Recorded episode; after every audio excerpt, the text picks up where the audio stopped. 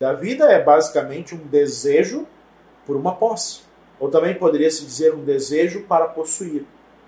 Seja dinheiro, seja iluminação, não importa. Mas tudo poderia ser definido como um desejo para uma posse. Se nós adoecemos o desejo, o desejo está desconectado da imagem e semelhança da luz. E como é que eu sei qual é a imagem e semelhança da luz? A luz é doadora sem causa.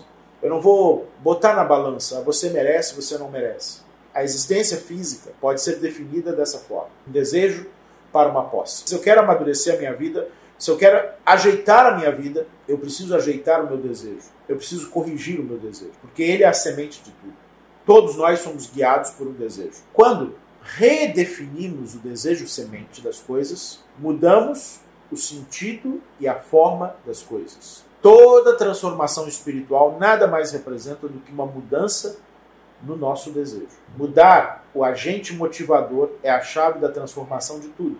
É como buscar aproximação com Deus. É como buscar aproximação com a luz infinita.